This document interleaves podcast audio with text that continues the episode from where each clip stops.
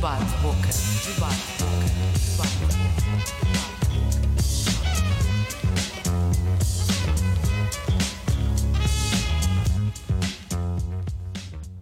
Boa tarde e bem-vindos ao Debate Boca, o programa onde vamos passar do Bate-Boca ao Debate Boca.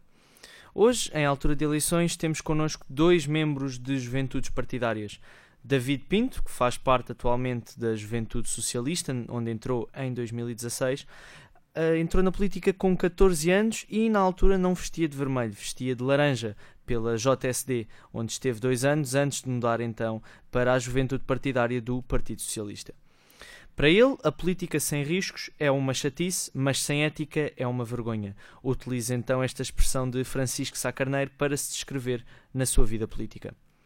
Ruben Felizardo entrou aos 18 anos na Conselhia de Viseu do CDS e teve nas eleições autárquicas de 2017 a sua primeira participação política. Descreve-se como um liberal, conservador e democrata cristão. E é curioso, uh, antes de mais, obrigado aos dois por estarem presentes. É curioso estar então um membro da, da JS e um membro da JP, porque os vossos partidos, de acordo com as sondagens uh, do Expresso, vão uh, perder ou estão a perder pontos nas, nas legislativas. Por exemplo, David, o Partido Socialista, que apesar de vir a ganhar, muito possivelmente, assentos parlamentares nestas eleições, já não vai conseguir a maioria absoluta. Uh, as sondagens são as sondagens e o PS não vai perder assentos parlamentares, muito pelo contrário, vai ganhar. Uh, o que é importante é que no dia 6 todas as pessoas vão exercer o seu direito de voto e a partir das 7 da tarde, quando as urnas estiverem fechadas, aí então contaremos os votos e veremos quem é que será o próximo governo. Só dia 6 é que poderemos ter a certeza do que irá acontecer. Uh, e Ruben, o CDS, que em princípio, ou de acordo com as últimas sondagens, lá está, uh, ficará até atrás do PAN uh, nas próximas eleições. Pois, as sondagens valem o que valem e não são as sondagens que elegem os deputados. E também as, sonda as sondagens, historicamente, nunca foram muito amigas do CDS. Já em Lisboa, na campanha autárquica da Assunção Cristas, uh, não davam um resultado superior a, a 15% e atingimos um resultado até superior àquilo que se esperava do CDS. Por isso, é como o, o, o David diz, uh, só, só no domingo é que saberemos os resultados finais e, e, portanto, esperemos também toda a gente, em especial os jovens, possam exercer o seu direito de voto. Hum, mas ainda assim, claro que estas, estes resultados poderão ter algum impacto no CDS daqui para a frente e o facto de o PAN estar então a rivalizar em termos de assentos parlamentares com o CDS eh, não indica talvez alguma lacuna, por exemplo, nas políticas ambientais do partido? O CDS sempre foi um partido que teve, que teve uh, uma proximidade com políticas ambientais. A questão do PAN uh, é, um, é, um, partido recente que, que trouxe para, para, o debate várias questões uh, relativamente, relativas ao clima e, ao, e, às alterações climáticas.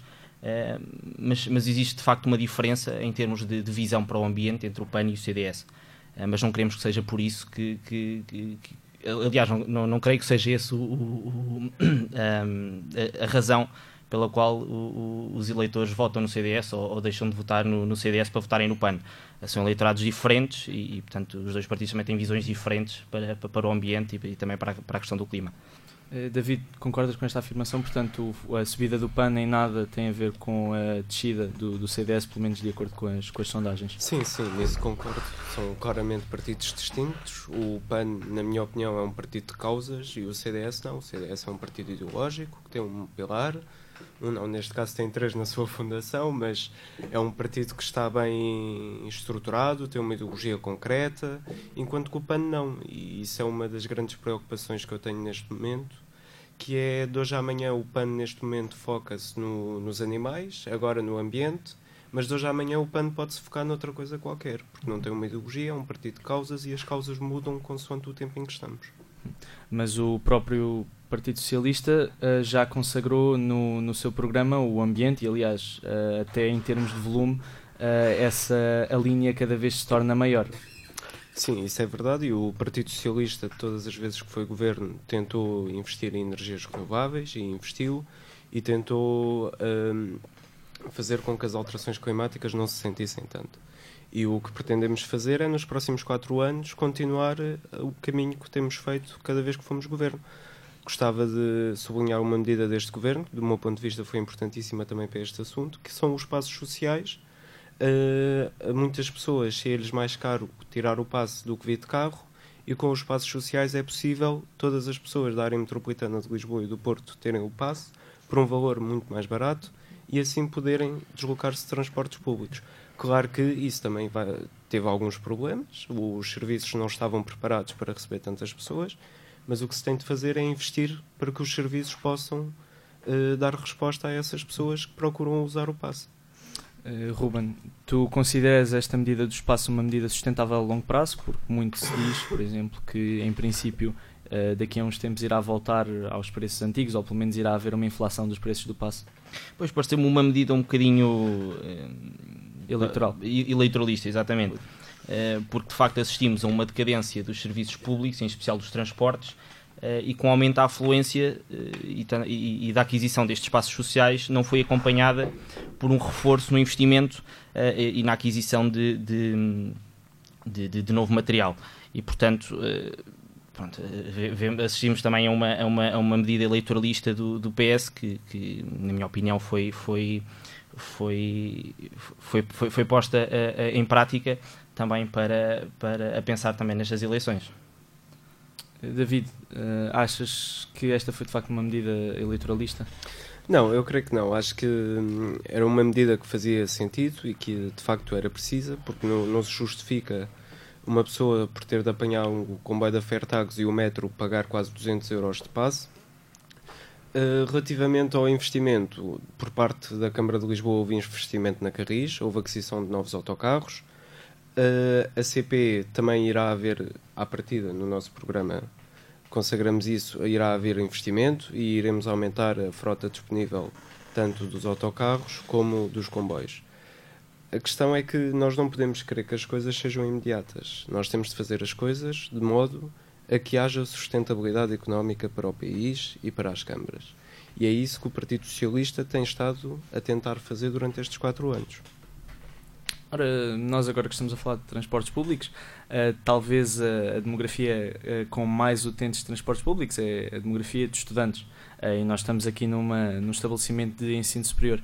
Ora, Ruben, e agora para tentar transitar de tema, Assunção Cristas disse, de acordo com o jornal Sol, a 31 de julho de 2019, que quer que alunos sem vagas na universidade pública possam pagar para entrar, ou seja, que haja como um contingente separado para uh, que estes alunos possam pagar a preços de mercado, como ela disse. Um, ehm, consideras esta medida positiva ou pode pôr em causa, por exemplo, a meritocracia? Não, de facto, esta medida foi, pecou por, por, por uma falta de comunicação eh, estratégica da parte do partido. Que eu acho aquilo que, que, que não passou para, para, os eleitores, em especial para os jovens, foi que, eh, portanto, um aluno não paga para entrar na universidade, no fundo, não, não, não paga eh, para passar à frente dos outros. O que acontece é que alunos que não entraram por uma décima ou duas décimas possam entrar pelo contingente inter, dos estudantes internacionais.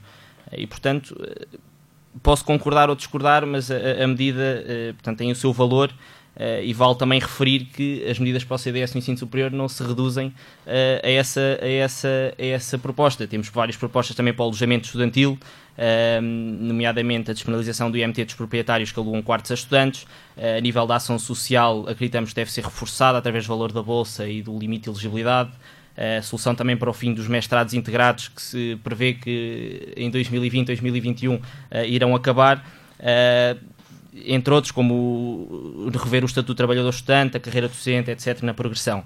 Portanto, foi, foi, foi de facto uma medida polémica eh, pela forma como foi exposta e também foi explorada pela, pela oposição mas, mas eh, não creio que seja de todo aquilo que, que pintaram, porque de facto a, a, medida eh, já, já foi posta em prática noutros países e, e portanto não é nada de novo, mas, mas, mas sim concordo e, e, e sublinho.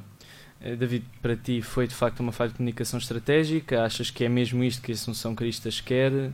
O que é que fazes desta medida e das outras do, do CDS? O que eu acho é que o CDS não se pode esquecer de uma coisa. É que o CDS nos quatro anos esteve no poder e tudo bem que estávamos sobre a Troika e tudo mais, mas atacou muito os jovens, em especial os jovens do ensino superior.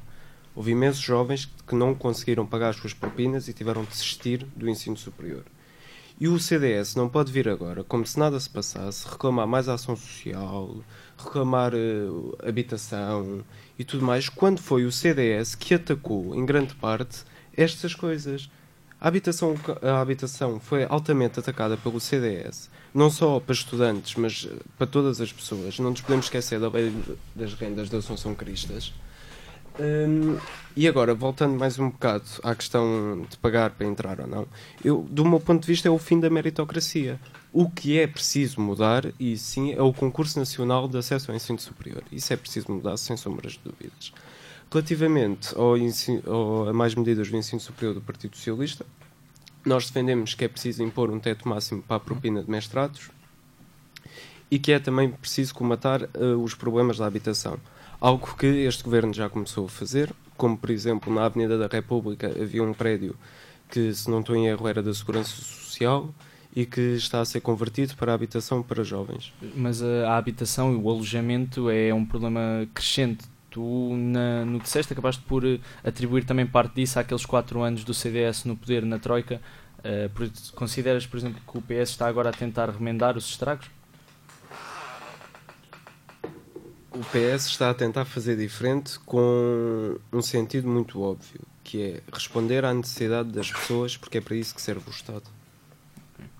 Relativamente a isto, só dizer que de facto a, a, a, referiste bem que governámos sob um período da Troika com um acordo assinado pelo Partido Socialista em alternativa ao PEC, uh, ao PEC 4, e portanto havia uma imposição da Troika em rever uh, as leis relativas, relativas à habitação e ao alojamento.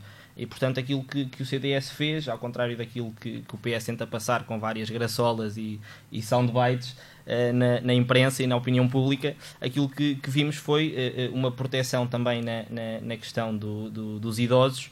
Um, e portanto, se lemos, se lemos bem a proposta, vemos que não é nada disso que, que, que o PS e a JTS tentam passar, e, e, no fundo a esquerda usa isso como bandeira, a lei das rendas da Assunção Cristas, mas de facto era uma medida que foi assinada pelo PS e foi posta em prática pelo, pelo CDS e pelo PSD, acautelando eh, naturalmente as, as situações mais frágeis, eh, nomeadamente a dos idosos.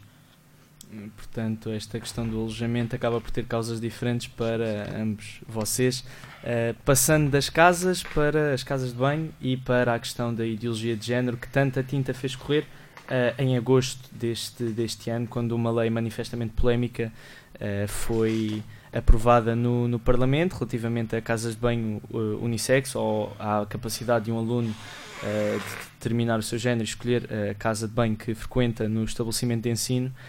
Uh, e eu, antes de discutir esta medida, quero voltar à questão de fundo que é a ideologia de género.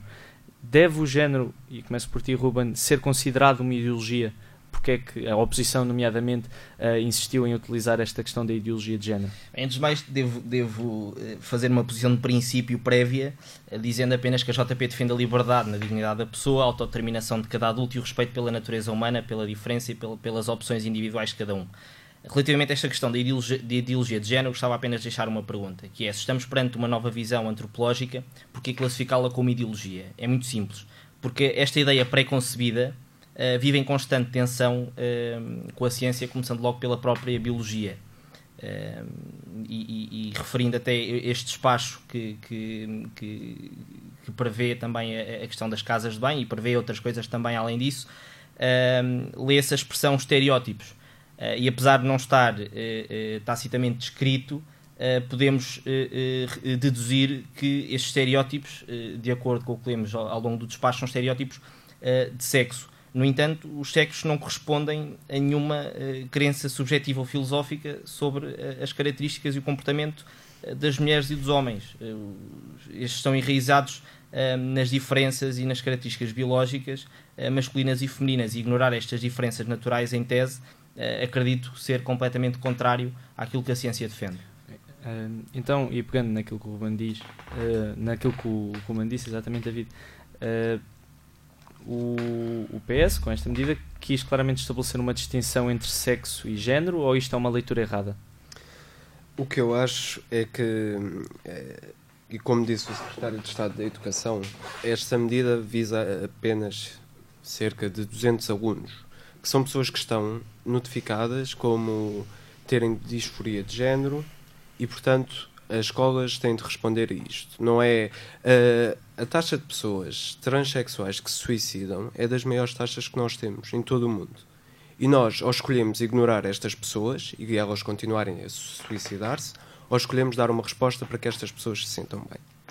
E a questão é, isto não é só para pessoas com disforia de género. Nós temos crianças que são hermafroditas, muitas delas os pais não escolheram o sexo à nascença. E essas pessoas sentiam-se constrangidas em terem de se vestir à frente de rapazes quando tinham um órgão. Quer dizer, quando se identificavam com o sexo oposto. É. E acho que é preciso responder a isto. Então, para ti, uh, a medida em si está a responder às necessidades desses 200 alunos, uh, mas peguemos outra vez então na questão de fundo, a ideologia de género. Para ti, o género é uma ideologia? Não, para mim o género não é uma ideologia, nem estas medidas são ideologias de género. O que estas medidas são é a resposta às necessidades das pessoas e o respeito pelas pessoas. Se isso for uma ideologia, então sim. Pronto. A nossa ideologia é o respeito pelas pessoas e a resposta às necessidades das pessoas. Mas o próprio Ruben, tu afirmaste logo no início, naquela nota uh, prévia, que o CDS respeita isto. Então, uh, ao não, ao serem contra esta medida, estão a ser contra aquilo que disseste inicialmente também? Não, eh, há que dizer, em primeiro lugar, eh, que o CDS eh, é a favor, obviamente, defendemos o CDS e a JP, bem como representante da JP, defendemos a autodeterminação de cada adulto. Não defendemos é um ataque à liberdade escolar, porque aquilo que assistimos neste despacho é uma clara imposição um, ehm, do ensino da ideologia de género nas escolas e a intromissão do Estado e dos programas ideológicos dos partidos que sustentam uh, o, governo. E, e, e, existe um preceito na, na, na, Constituição da República Portuguesa, no artigo 43, uh, eh, que, que, que, se refere precisamente a isto, e portanto, uh, que a escola não deve ser alvo de, de, de, de, imposição de ideologias do partido que estiver a governar e, e sob o qual está a tutela da educação. portanto, este absurdo ganhou corpo quando são promovidas certas medidas de, de, de, desconformidade identitária, como, por exemplo, como referiste, o direito de cada, cada criança a escolher o, a casa bem com a qual se identifica. Eh, mas o despacho é mais amplo. Refere também à obrigação dos professores e funcionários terem formação eh, no sentido de impulsionar essas práticas. Eh, por exemplo, em escolas que obrigam o uso uniforme, a haver o direito à utilização de vestuário de acordo com a opção com que a criança se identifica e também o, o, direito da criança de escrever as iniciais do nome próprio, seguidas do novo nome adotado em qualquer momento de identificação enquanto estiver a frequentar o ensino naquela escola. E, portanto, uh, assistimos, no fundo, aquilo a que se chama a politização do sexo, a hipersexualização das crianças e dos jovens e, e a concepção ideológica que adultera o ensino para construir um homem novo, que é, aliás, uma, uma ambição velhinha do, do, do, dos partidos mais à esquerda. Uh, rejeitamos experimentalismos sociais que encarem as crianças como cobaias. Uh, e a tolerância e o respeito pela diversidade não se cultivam através de, de construções artificiais e teorias desordenadas e voláteis contrárias à ciência. David, esta medida é uma experiência social? Claro que não. Esta medida, isto é algo que já acontece, já acontecia antes desta lei nas escolas. Uh, só que esta lei vai reforçar que, de facto, é obrigatório a escola dar uma resposta a esse aluno. Em muitas escolas já existem eh, alunos transexuais que usavam a casa de banho dos professores e o balneário dos professores e, caso tivessem a sorte do professor ser compreensível, o tratar pelo nome que ele gostaria de ser tratado. E nós estamos a falar de pessoas que estão notificadas com, com disforia de género. Não estamos a falar de uma pessoa que acorda de manhã e decide ser uh, o António e amanhã decide ser a Maria. Isso é uma questão importante. Ou seja, uh, não considero o PS, aliás, defendeu amplamente isto. Não é por haver esta opção que agora os rapazes decidem ir ao balneário das raparigas ou que as raparigas claro que decidem. Claro que não. São alunos que estão notificados e que já fizeram imensos exames. O, o processo da disforia de género é muito complexo. As pessoas têm de responder a várias questões e preencher vários formulários e depois são diagnosticadas com disforia de género. E é a partir daí que podem começar a tomar as hormonas e mudar o seu nome no cartão de cidadão. E é a estas pessoas que esta medida pretende responder. E isso é a partir de que idade? Que uma pessoa pode passar, uma criança pode passar por esse, por esse processo? Se não estou em erro, é a partir dos 16 anos. Concordas com esta idade para a autodeterminação do género? Não, de todo, de todo. Eh, e aliás, aquilo tem visto, tem, tem, tem vindo a ser posto em, em prática pelo, pelo, pela JTS e, e pelo PS, pelo Bloco e pelas associações satélite, uh, como, como, como por exemplo a ILGA, é defender um, uma autonomia total de crianças com 16 anos, que a nosso ver não têm uh, a maturidade suficiente para tomarem essa decisão, de dispensá-las de acompanhamento médico ou de consultas médicas para, para, para tomarem essa decisão e, portanto, nós somos uh, absolutamente contra essa visão. Um, uma pessoa, David, então diz o que ias a dizer. Não são dispensados.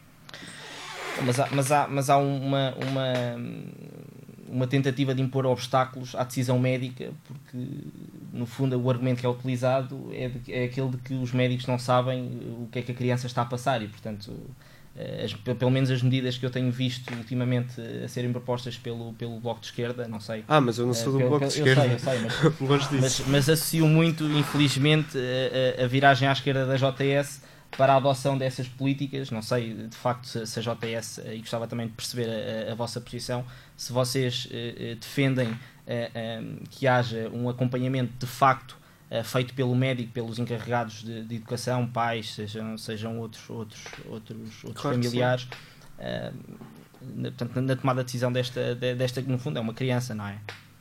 David, e antes de irmos para a segunda parte do debate, eu quero te perguntar e pegar naquilo que o Ruben disse. eh, esta viragem à esquerda, este encosto à esquerda do, do bloco de esquerda sugerido, eh, à esquerda da parte do PS, eh, sugerido pelo Ruben, é, é verdade? Eu não acho que houve um encosto à esquerda do Bloco de Esquerda. Para já o do Partido bloco de esquerda, do, do PS? Do PS, é isso. Houve Do um, PS. não houve um encosto à esquerda da parte não do houve PS. um encosto à esquerda da parte do PS. O que acontece é o PS é um partido muito amplo, assim como o PSD é, e dentro do PS nós temos pessoas que são mais à esquerda e pessoas que são mais à direita e pessoas. Pronto. Ou seja, temos um grande espectro e neste momento houve a necessidade de o PS enverdar por uma ala mais à esquerda porque as pessoas e os militantes do Partido Socialista acharam que era necessário e que o país precisava. Mas o PS continua a ter a sua ideologia e continua a defender o que sempre defendeu, desde que, agora um bocado em modo de piada, o Mário Soares eh, disse que iria colocar o socialismo na gaveta. Eh, portanto, não creio. O PS chegou a uma solução governativa com o Bloco de Esquerda e com o Partido Comunista, mas antes do Bloco de Esquerda existir, o Partido Socialista já tinha a sua ideologia bem vincada e bem marcada, e eu acho que isso não, não é verdade. Eh, então, e pegando agora nestas questões partidárias, eh, e porque estamos a emitir este programa em dia eh, em que se sabe os resultados, em dia de voto nas eleições legislativas, fomos falar com alunos da ESC sobre eh, aquilo que conhecem ou não conhecem acerca da militância, da militância jovem e da importância da política no nosso cotidiano. Vamos então ouvir as respostas.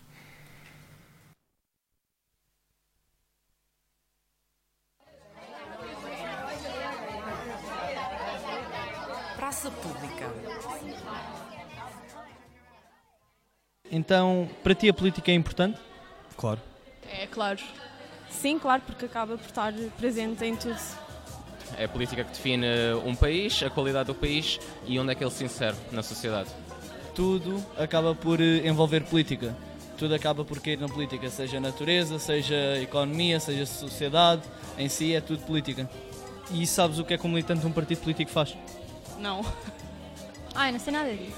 Isso eu não sei. Não faço a mínima.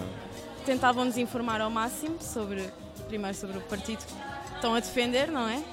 E, e chamam a atenção às pessoas e para serem mais ativas e contribuírem para um futuro melhor. Eu sou militante num partido político, numa juventude partidária, por isso sei. Em qual? Ah, JSD, Setúbal. Eh, Ia-te perguntar então, sabes que partidos é que têm juventudes partidárias? Ah, sei que está a JCP, a JS. Bloco acho que não tem. Por acaso, Nem sei se os verdes podem se considerar. Não. Não consegues dar o exemplo de uma juventude partidária? Não. Para ti as discussões eh, sobre política nas redes sociais são discussões informadas? Nem por isso. Muitas vezes é só pessoas que, por exemplo, veem notícias, mas notícias e só leem o título e que decidem mandar vir. eh, Eles falam bem à toa. Do que eu sei e do que eu ando a ver em termos internacionais, acaba por cair muito no desinformado, porque as pessoas acabam por tomar um ideal e uma e uma base dos seus ideais, digamos assim, hum, não desenvolvem. Ou seja, tem uma base e às vezes a base até tem um caminho certo que se pode tomar, só que depois não sabem defender. Ou seja, depois acabam por cair em ridicularizações e acabam por ser gozadas e coisas assim. Em geral, Mas acho que toda a gente fala bem à toa.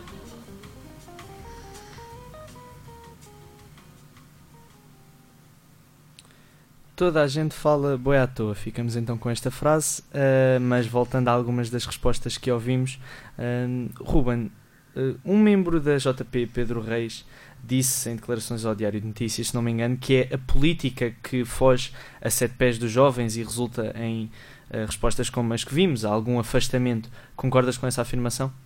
Concordo, de facto, quando nós assistimos a, num, num, num cômputo geral eh, e nacional a várias assembleias com limitação de mandatos e não, não assistimos à mesma, à mesma limitação de mandatos na Assembleia da República, vemos, por exemplo, aí que eh, os mais velhos tentam manter-se no poder e rejeitam qualquer tipo de, de, de medida que vise uma renovação dos assentos parlamentares.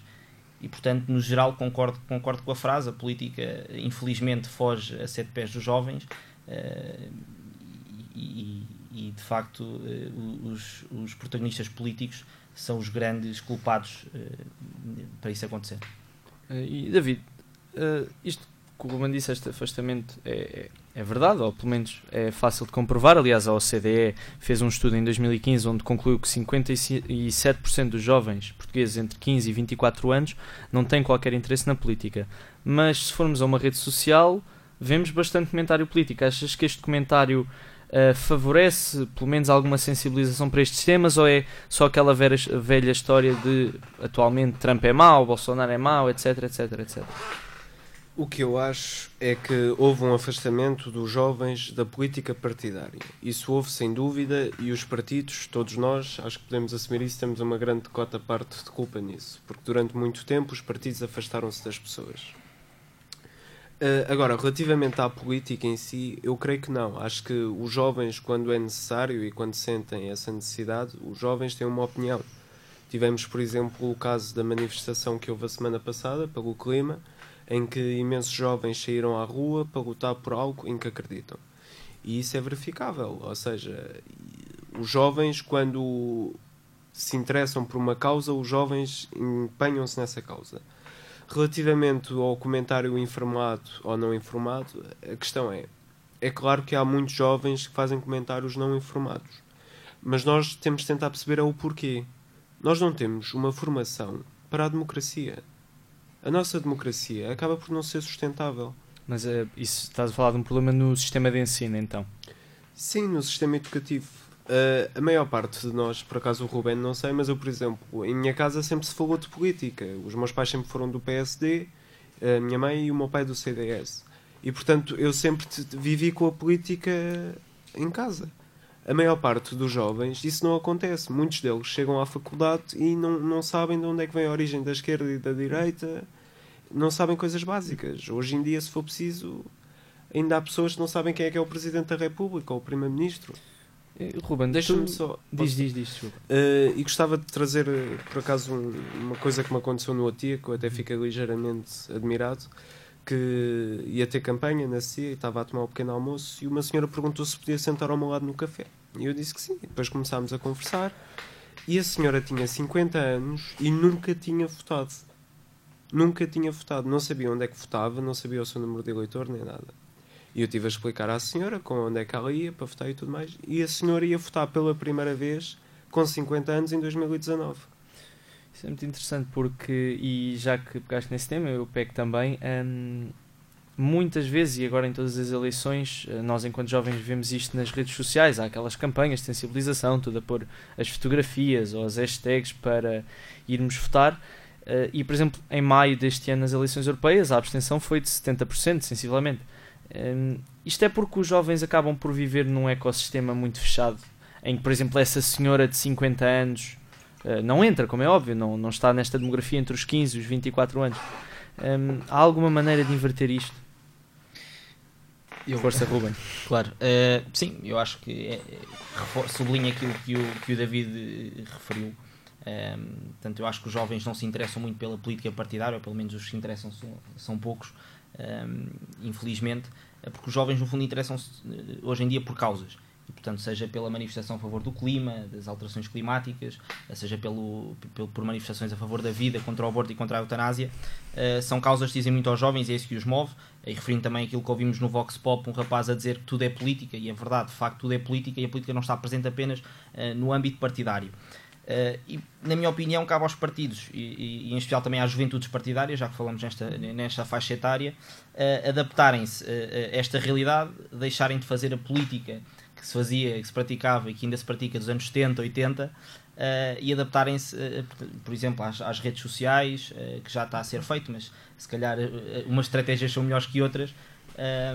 E portanto deslocarem-se também, por exemplo, aos sítios que os jovens frequentam, a tentar também abordar temas que lhes dizem, e, portanto, não, se calhar não faz sentido chegar ao pé de um jovem entre os 15 e os 24 e falar sobre segurança social, por exemplo. Acho que não é um tema que lhes toca diretamente, pelo menos não a curto prazo e, portanto, faz sentido uh, abordar os temas, uh, tendo sempre em conta esta realidade que os jovens vivem, e, e deixa-me dizer também que as juventudes partidárias também têm também a sua responsabilidade neste, neste sentido, na medida em que somos, como somos protagonistas políticos jovens, temos esse dever e obrigação de procurar transmitir aos partidos aquilo que, é, que são as preocupações dos jovens e as nossas ambições e nós, a Juventude Popular, tentamos sempre fazê-lo. Um, vou, vou fazer-vos uma pergunta aos dois, quem quiser que responda primeiro, um, e não vos quero comprometer, mas vocês já estão em juventudes partidárias há algum tempo. Uh, para vocês, uh, qual é que é a maior falha das juventudes partidárias e da forma como elas funcionam, como elas abordam os temas? Não estou a dizer esquerda, direita, no geral, no cômputo geral, uh, que falhas é que têm que podem levar a este, a este tipo de desinteresse? Uma visão talvez demasiado elitista ou uh, uma forma de abordar os problemas? O que é que tu achas, David? Eu creio que não haja uma visão muito elitista. Uh, o que eu acho é que houve esse afastamento durante muito tempo, porque houve uma altura que estava in, passando a expressão pertencer a uma juventude partidária, e foi os anos em que as juventudes partidárias albergaram mais pessoas. Em que altura? Uh, não me lembro do ano, mas foi quando o Pedro Passos Coelho foi presidente da JSD, por exemplo. Nessa altura, as juventudes partidárias tinham imensas pessoas. E houve um afastamento por parte das juventudes partidárias, porque as pessoas evoluíram. Esta expressão não é muito boa, mas houve uma mudança das pessoas. Ou seja, enquanto que no pós-25 de Abril, anos 80 e anos 90, as Jotas eram andavam na rua a fazer muito mais barulho e tudo mais e hoje em dia não. Hoje em dia as Jotas propõem e debatem e portanto passando um bocado a expressão que se calhar não será a melhor nós hoje em dia temos uma Jota não só de rua mas também de secretária. E por vezes o que vinga mais é a Jota de secretária e é isso que também se tem de tentar mudar. E termos uma Jota de rua junto dos jovens junto recordo-me por exemplo que a JS tem o hábito de ir para o Arco do Seco o que eu, do meu ponto de vista, não concordo muito, porque é estar a chatear as pessoas enquanto elas estão a ter aquele momento de lazer. Mas é, é importante, porque os jovens aí sentem que, de facto, as juventudes partidárias chegam até eles.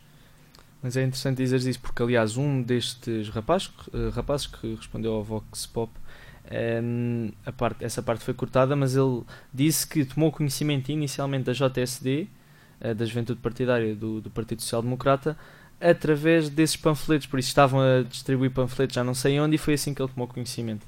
Uh, mas agora passo para ti, Ruben, para uma questão interessante.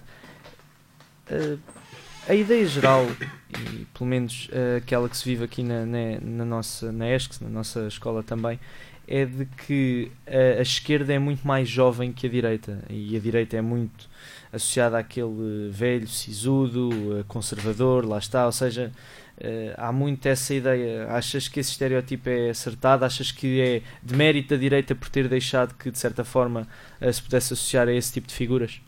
O que eu acho é que, eh, pronto, isso é, lá está, é uma ideia que se quer, quer passar para uh, granjear mais apoio nas faixas etárias mais, mais baixas, por parte da esquerda. Aquilo que assistimos é que, por exemplo, que até se costuma dizer que a direita só sai à rua para jantar com os amigos, não é? Portanto, a esquerda eh, muitas vezes também se aproveita eh, eh, das manifestações que, que, que são levadas a cabo pelos jovens, nomeadamente esta questão do, do, do clima, e aproveita também para instrumentalizar essas, essas lutas e, e apropriar-se delas e, portanto, transmitir também uma imagem de que só a esquerda é que se preocupa com as causas, com as causas jovens e, portanto, só a esquerda é que está sensível a estes temas. Eu devo dizer que, da parte da juventude popular, uh, isso é, é, portanto, olhando para os números e para a realidade, isso não, é, não, não se verifica, até porque nos últimos cerca de 3 anos a juventude popular subiu o seu número de militantes em 4 mil e, portanto, aproximámos-nos, inclusive, da juventude social-democrata uh, nesse aspecto. E, portanto, eu acho que os jovens estão sensíveis às causas de direita, às causas que nós defendemos, por exemplo, as manifestações a favor da vida. Acho que creio que vai haver agora uma dia 19 de outubro e portanto sempre, sempre que eu estou lá presente vejo sempre muitos jovens muito sensíveis também com, essa, com, essa, com essas Mas questões. a direita não, deve, não poderia um, apostar mais numa política de causas, como aliás o David disse, cada vez mais a política é uma política de causas, ou pelo menos entre os jovens é? Uh, sim, quer dizer, a esquerda tem as suas causas, a direita tem, tem. Nós temos as nossas, não é? E, portanto, são causas diferentes, uh, temos também soluções diferentes para, para, para, os mesmos problemas e, portanto, uh, quando falamos em causas, por exemplo, podemos falar, como eu referi, a questão da, da, da do aborto e da eutanásia, que, que, que, mobilizam também muitos jovens e pode não, não parecer, não é? Não sei como é, qual é a vossa percepção deste assunto, mas ehm, de facto a juventude popular também mobiliza muitos jovens no debate dessas, desses, desses problemas e dessas questões eh, e portanto pronto, cada um tem as suas causas e, convivemos democraticamente dessa forma. Uh, David, então tu especialmente que começaste o teu percurso político na, na JSD e foste depois para a JS, ainda estiveste dois anos na, na JSD se não me engano, um, ao abrigo daquilo que temos dito e das falhas na, nas, nas Jotas e na, em cada um dos, dos lados políticos, dos polos políticos, o que é que te fez mudar? O que é que me fez mudar? Uh, bom, como eu já disse, uh, grande parte da minha família é do PSD, portanto sempre fui crescendo um bocado com aquele ideal de Sá Carneiro, o Pinto Balsemão, o, PS, o PPD, uh, ah, só que houve uma evolução do, por parte do PSD, que do meu ponto de vista foi muito negativa, que foi o PSD, quando foi fundado, era um partido de esquerda. A social-democracia é uma derivante do socialismo. E o PSD, com o evoluir do tempo, mais ou menos, creio que foi a partir do governo do Cavaco, uhum. acabou por enverdar por uma aula neoliberal, o que lhe quiserem chamar, e abandonou os pilares da social-democracia. Neste momento, o PSD não é um partido social-democrata e eu, quando.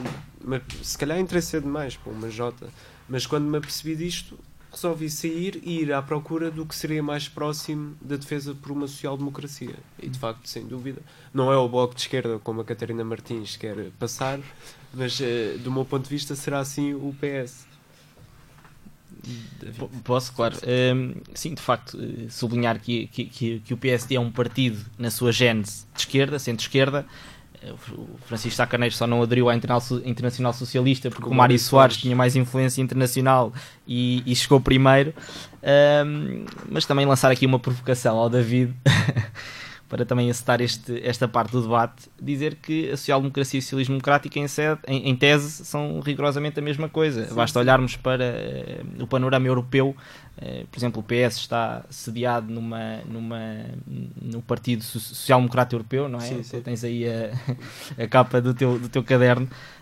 Um, e portanto assistimos em Portugal um bocadinho à política parece uma, uma pizzaria em que, onde a base é sempre a mesma eh, e que é o socialismo e só muda os ingredientes, ora são laranja, ora é o molho rosé. e portanto, uh, mas na minha opinião não satisfazem uh, eh, um, e não servem o apetite das necessidades do país. E a JP tem pro, procurado praticar uma estratégia uh, de demarcação do socialismo democrático e da social-democracia, que são, refiro de novo, sinónimos eh, no capítulo da teoria política. Eh, portanto, nós assumimos como os sucessores do espaço centro-direita.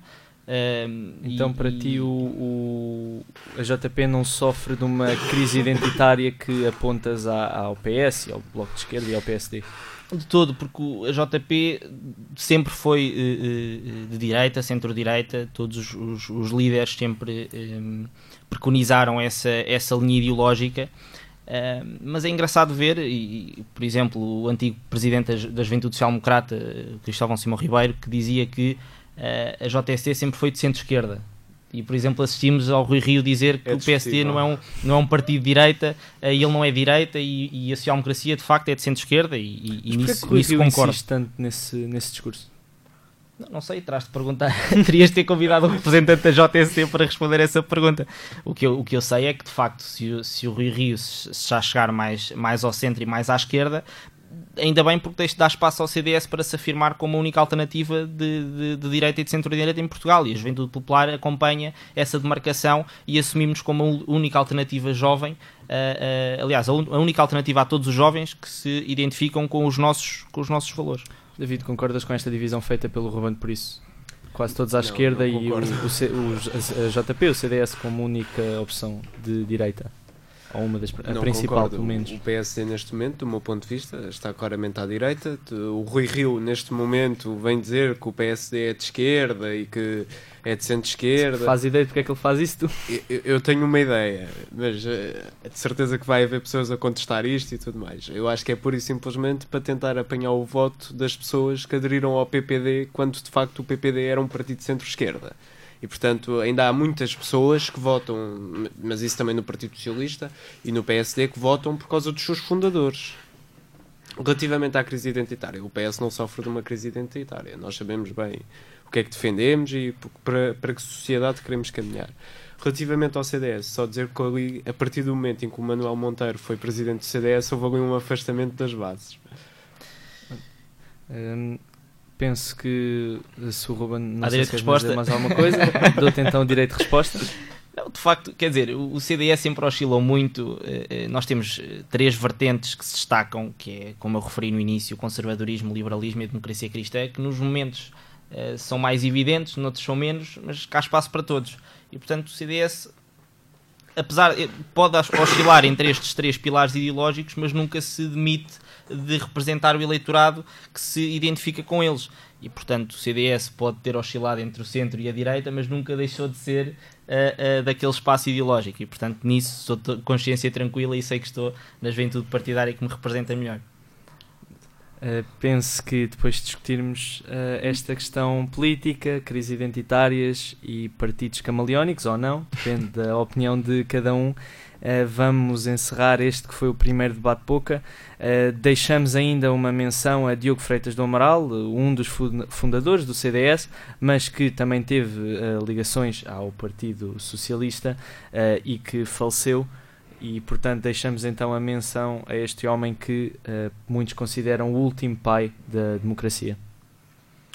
Sim, eh, de facto eh, existe uma, uma fotografia histórica que está agora a circular pelas redes sociais, que são os quatro eh, grandes protagonistas do, no Portugal Democrático pós 25 de Abril, que é o Freitas do Amaral, Francisco Sá Carneiro, Mário Soares e Álvaro Cunhal.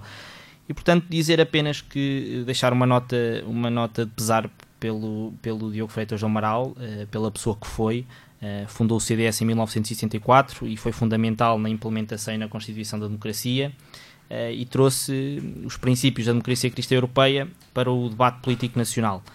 Eh, foi o primeiro a defender a integração de Portugal no projeto europeu, fundou a Aliança Democrática com Sá Carneiro e Ribeiro Teles, tão importante para o país em 79.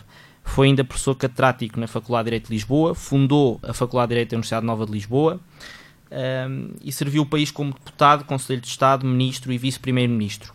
Uh, sabemos também que a sua candidatura à presidência da República contra o candidato do PS em 86 foi um momento histórico na política portuguesa uh, e foi também reconhecido internacionalmente quando a sua eleição como um, presidente da Assembleia Geral da, da Organização das Nações Unidas. E de facto a sua morte deixa de luta a democracia portuguesa e, e creio que todos, independentemente da sua cor política. Eu também eu subscrevo tudo. Eh, e gostava de acabar com um apelo aos jovens, que é, dado que já perdemos todos os fundadores da nossa democracia, não deixarmos morrer o que eles queriam fazer de Portugal, um Portugal democrático e um Portugal livre. E acho que é importante nós, enquanto jovens, assumirmos isso e mantermos a luta constante pela democracia, porque nunca nada está garantido. E temos a prova disso noutros países. A democracia está em risco e, portanto, a luta tem de ser constante e não relaxarmos sobre, sobre essa luta e fazer a devida homenagem ao professor eh, Diogo Freitas do Amaral, porque de facto foi uma pessoa importantíssima. E é com este apelo que terminamos então o primeiro episódio de Bate-Boca, hoje, no dia das eleições legislativas de, 2016, de 2019, peço desculpa, dia 6 de eh, outubro de 2019. Obrigado, David, obrigado, Ruben, pela Obrigado, vossa obrigado. presença.